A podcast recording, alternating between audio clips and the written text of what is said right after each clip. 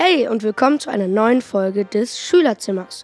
Unser heutiges Thema ist das Gambia-Projekt. Viele von euch erinnern sich bestimmt noch an den Sponsorenlauf im Mai 2017. Dieser nahm übrigens 6000 Euro ein. Große Teile des Geldes hat man genutzt, um einen Kindergarten und eine Schule in Gambia zu unterstützen. Daraus ist am OAG das Gambia-Projekt entstanden. In diesem Projekt entwickelt unsere Gambia AG in Zusammenarbeit mit dem Kinderdorf Bottrop neue Möglichkeiten, um den Kindergarten und die Schule weiter zu unterstützen.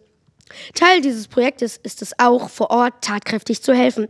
Deswegen ist eine Gruppe des OAGs vor kurzem nach Gambia geflogen. Dazu haben Manel und ich ein Interview mit Herr Steinzen und Frau Hebisch geführt.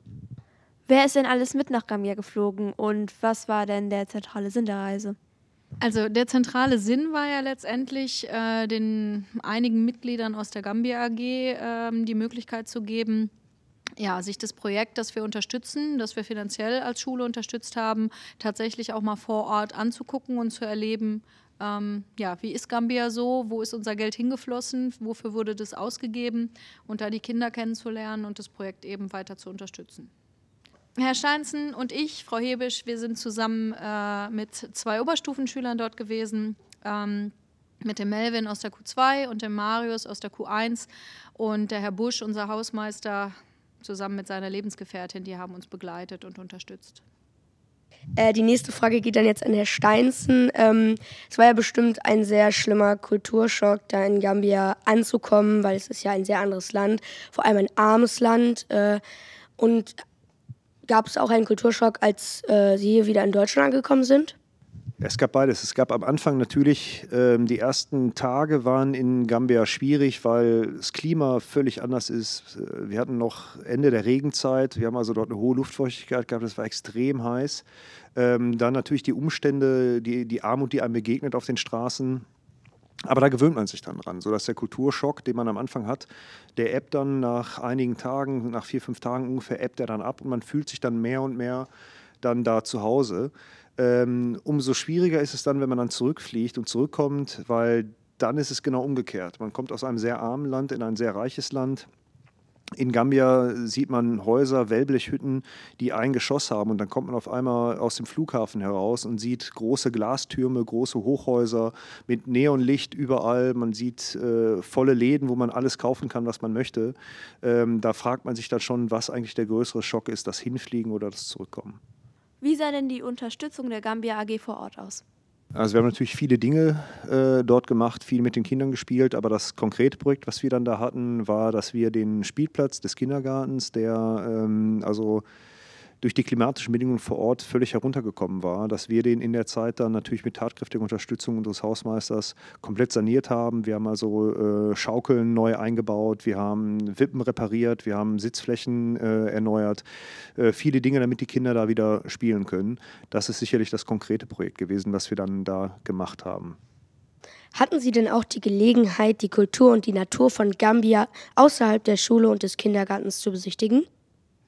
Also unser Tagesablauf war ja so, dass wir eben uns morgens sehr stark mit den Kindern beschäftigt haben, gespielt haben, an dem Spielplatz gearbeitet haben und die Kinder ja mittags dann nach Hause gingen und wir die Nachmittage frei hatten und dementsprechend haben wir uns natürlich äh, unterschiedliche Dinge angeguckt und die Zeit da hoffentlich sinnvoll verbracht.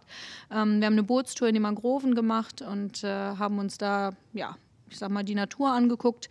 Wir haben bei dieser Bootstour ähm, uns James Island angeguckt, ähm, eine Insel, von der aus äh, Sklaven verschifft worden sind äh, nach Europa und haben uns da auch ein Museum zu angeguckt. Da haben wir natürlich unheimlich viel über Tier- und Pflanzenwelt letztendlich nochmal kenn äh, kennengelernt und haben uns da ähm, ein bisschen umgetan, haben riesige Spinnen gesehen, äh, ja, die Mangroven sind total interessant, unterschiedliche Tiere, die man da eben sehen kann. Ähm, klar, wir waren auch am Strand. Ähm, natürlich, Gambia hat sehr, sehr schöne Strände ähm, und haben da ein bisschen Zeit verbracht. Ähm, haben Märkte besucht. Ähm, dadurch, dass wir Selbstversorger waren und immer für uns einkaufen mussten, äh, haben wir natürlich auf dem Markt auch eingekauft. Und ich finde, da hat man sehr viel von den Menschen und auch eben von der Kultur mitbekommen. Wie war denn die Unterkunft und wie haben Sie gewohnt? Äh, war das außerhalb des Kindergartens? Nee, wir haben auf dem Gelände des Kindergartens, da gibt es so ein Gasthaus, ähm, da konnten wir dann unterkommen. ähm, was natürlich ganz gut war, auch äh, wegen der Kosten, weil es dann eben für uns umsonst war, dann da zu leben. Was ist denn jetzt noch geplant, um Gambia weiterzuhelfen?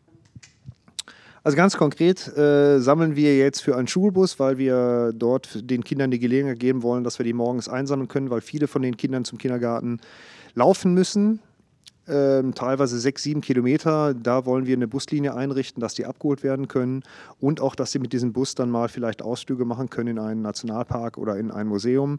Also sammeln wir jetzt Gelder, um einen Bus zu finanzieren. Ähm, konkret steht jetzt an Terminen Folgendes auf dem Programm. Einmal ähm, morgen, Mittwoch, der 28. 11. Da findet äh, unser Gambia-Abend statt, wo wir nochmal detaillierter von der Reise berichten können, als das jetzt in so einem Podcast möglich ist. Und am 15.12. findet ein Weihnachtsbaumverkauf statt. Äh, mit allem, was dazugehört, Kakao und Kinderpunsch und Waffeln. Ähm, da sammeln wir auch und wollen diese Gelder dann verwenden, um das Projekt weiter fortzuführen. Und natürlich kann man sich auch am Tag der offenen Tür ähm, bei uns am Gambia-Stand informieren. Da wird es auch eine kleine Köstlichkeit aus dem Land selbst geben, ähm, ein kleines Gericht aus Gambia. Äh, vorbeikommen und sich das anschauen, ist sehr interessant bestimmt. Die abschließende Frage ist, es gibt ja auch eine Gambia AG, äh, die das dann alles organisiert und auch macht. Wie kann man denn in diese Gambia äh, AG eintreten äh, und gibt es da eine Altersbeschränkung oder? Also die Gambia AG trifft sich nicht wöchentlich, ähm, sondern eigentlich eher immer nach Vereinbarung, nach Absprache, ähm, weil wir eben ja neue Projekte planen und organisieren, um eben Geld zu sammeln und den Verein weiterhin zu unterstützen. Ähm, dafür ist es eben nicht nötig, dass wir jede Woche ähm, zusammenkommen. Äh, dementsprechend wäre es gut, äh, wenn Herr Steinsen oder ich angesprochen werden des Weiteren haben wir ja ein Gambia-Brett, wo eigentlich immer die Dinge auch ausgehängt werden, wann das nächste Treffen ist. Mitmachen kann jeder. Alle, die ab der fünften Klasse letztendlich bis zur Oberstufe Zeit und Interesse haben, daran mitzumachen. Die einzige Beschränkung ist letztendlich, ähm, dass wir natürlich nur Oberstufenschüler mit nach Gambia nehmen, einfach weil diese Reise doch sehr aufwendig ist und ja, dementsprechend wir nicht mit Fünftklässlern dahin fahren. Vielen Dank für das Interview und dass Sie sich heute die Zeit genommen haben, im Schülerzimmer zu sein. Wir hoffen, euch hat diese Ausgabe des Schülerzimmers gefallen. Noch weitere Infos findet ihr auf der Homepage. Und dann würde ich sagen, bis zum nächsten Mal. Tschüss!